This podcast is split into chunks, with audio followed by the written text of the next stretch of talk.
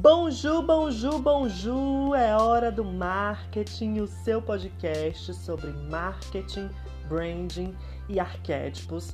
E hoje a gente vai falar sobre um tema muito importante que eu sei que muita gente tem dúvidas sobre isso, que é sobre como se mostrar na internet, como aparecer, como usar a sua imagem ao seu favor.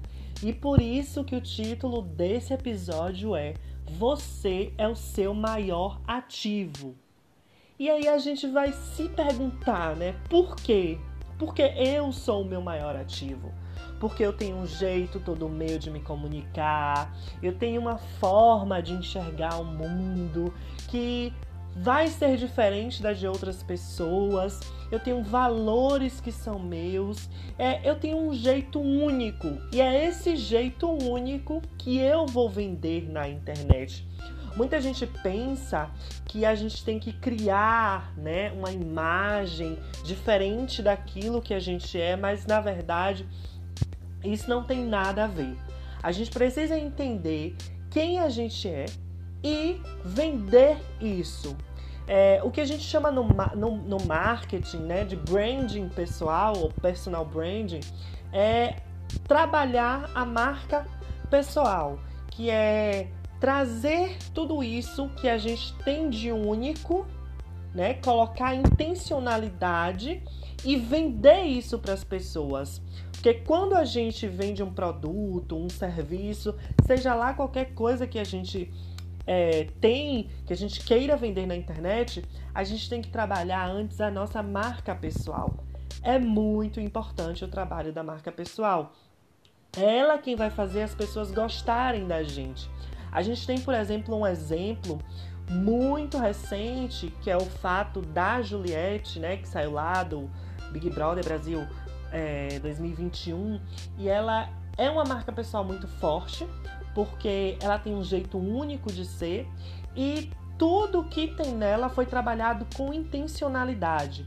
E é essa palavrinha mágica que a gente tem que pensar, que a gente tem que é, trazer para o nosso vocabulário quando a gente pensa em trabalhar a marca pessoal. Seja você um escritor, seja você um vendedor de serviços de marketing na internet, seja você quem for. Você tem que ter intencionalidade. O que significa ter intencionalidade? É você começar a reparar como é que você se comunica, quais são as coisas que você curte no dia a dia e que pode ser referência para outras pessoas e começar a compartilhar isso com os outros. Porque o que é que faz as pessoas gostarem de você?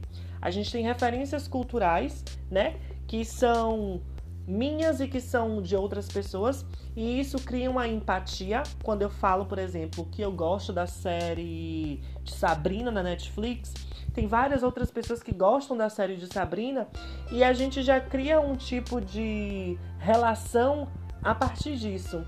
Mas não só a partir disso, através de várias outras coisas. Ah, se eu gosto de rock. Existem pessoas que gostam de rock. Eu dou uma referência de uma banda, Bon Jovi, né? Uma banda vai servir de referência para a gente criar um, um elo com essas pessoas.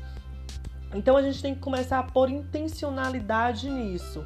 E aí eu penso, meu Deus, quais são as cores que combinam comigo? Quais são as cores que eu mais gosto de vestir, que deixam minha pele legal e que me deixam assim é, mais apresentável? Quais as cores que eu me sinto bem?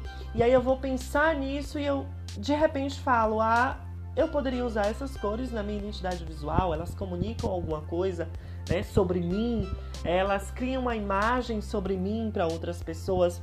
E é basicamente isso. A gente vai pegando coisinhas que são nossas e vai pondo essa intencionalidade. Essa é a palavrinha mágica quando a gente fala desse assunto. A gente vai pondo essa intencionalidade e vai apresentando isso para as outras pessoas.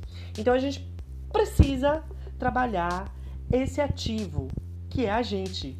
É o nosso capital mais profundo e emocional. Então, para que a gente consiga fazer isso, a gente tem que fazer uma escavação arqueológica da nossa marca, que é entender quais são os nossos pontos fortes, os nossos pontos fracos, no que é que a gente se dá bem, no que é que a gente se dá mal, né? A gente precisa entender é, quais são as bandeiras que a gente vai levantar para se posicionar na internet, por exemplo, se posicionar como marca para depois posicionar o produto.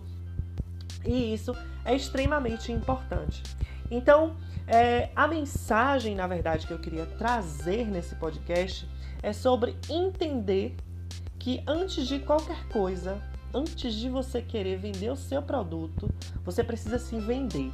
Você precisa aprender que você também é um produto e que você tem que vender esse produto que é a sua marca, né? A sua marca pessoal. Então a gente vai ter vários outros episódios aqui no podcast para falar mais sobre isso, mas eu só queria que você colocasse na sua cabeça. Eu sou uma marca, eu preciso me entender como marca, eu preciso me trabalhar como marca e me vender como marca. E a partir daí, a partir do momento em que eu crio com outras pessoas um elo, um vínculo em que as pessoas que têm os mesmos valores que eu, que entendem a mensagem das cores que eu visto ou que gostam das referências culturais que eu trago. Então, a partir disso, aí, disso daí, eu crio a minha base de fãs, né, de pessoas que, que de uma audiência, né, que vai se identificar profundamente comigo. E aí eu crio um elo emocional e através disso eu já estou preparado para vender a minha marca e vender o meu produto. E aí eu estava falando da Juliette porque é o seguinte, ela é uma marca forte, né? Ela tem todo um potencial de marca para ser revendida. E aí o que é que está acontecendo com ela na mídia hoje em dia? As pessoas estão aproveitando tudo que ela pode fazer para vender. Porque ela já tem a marca dela construída, né? A marca dela já veio, já entrou no BBB pronta, já saiu, né, mais forte, porque houve ali um trabalho de transmídia, que é quando as é, é, é, é, existe uma produção de conteúdo em várias mídias e aí a gente tinha lá na televisão e a gente tinha as pessoas trabalhando no Instagram, no Twitter, no TikTok, fazendo essa essa estratégia muito legal, né, e que deu super certo para ela. E aí a gente tem uma marca muito forte e essa marca ela começa a fazer publicidades para as outras marcas, né? ela começa a vender música, que é um produto seu, e a fazer várias outras coisas é, relacionadas a ela, porque ali tem uma força, né? Ali tem um potencial de venda muito grande. Ali tem uma intencionalidade muito grande, uma intencionalidade no sotaque, uma intencionalidade na criação de uma base de fãs, de uma comunidade, que é quando ela falou que gostava de cactos, que era uma planta muito forte, muito bonita, que lembrava um sertão, e aí os fãs eles passam a se chamar de cactos. A gente tem outra marca pessoal que é muito forte também, que é a marca da Anitta, e ela sabe se vender muito como produto. Todo fruto que a Anitta colhe hoje é menos pela música do que pela imagem pessoal dela, pela, pela forma como ela se apresenta como produto. Ela basicamente faz reality shows da própria vida, né? A gente tem os seriados da Netflix, que isso é branding. Ela tem do, duas temporadas de seriados da Netflix. Isso é branding é, daquele que vai fazer as pessoas se conectarem com ela. Tanto que a gente tem vários memes que derivaram dessas, sé dessas séries. A gente tem vários vídeos no TikTok. E a música vem como um bônus porque a gente já tem uma marca forte sendo construída e a música ela já vai ser vendida pela marca. Não por ser a música, mas pela marca que ela representa. Pelo, pelo que ela representa em si. Então é basicamente isso que eu tinha para falar com você. Então comece a se observar, comece a se, a, a se entender e a se enxergar como marca e coloque intencionalidade em tudo que, aquilo que você faz, porque eu tenho uma coisa para te dizer. Tudo aquilo que você posta na internet ou que você faz na sua vida cotidiana comunica algo sobre você. E é isso que você precisa entender. Tá certo? Esse foi mais um episódio do nosso podcast É Hora do Marketing. E a gente volta com mais episódios na próxima semana. Espero você aqui. Um beijo e tchau, tchau!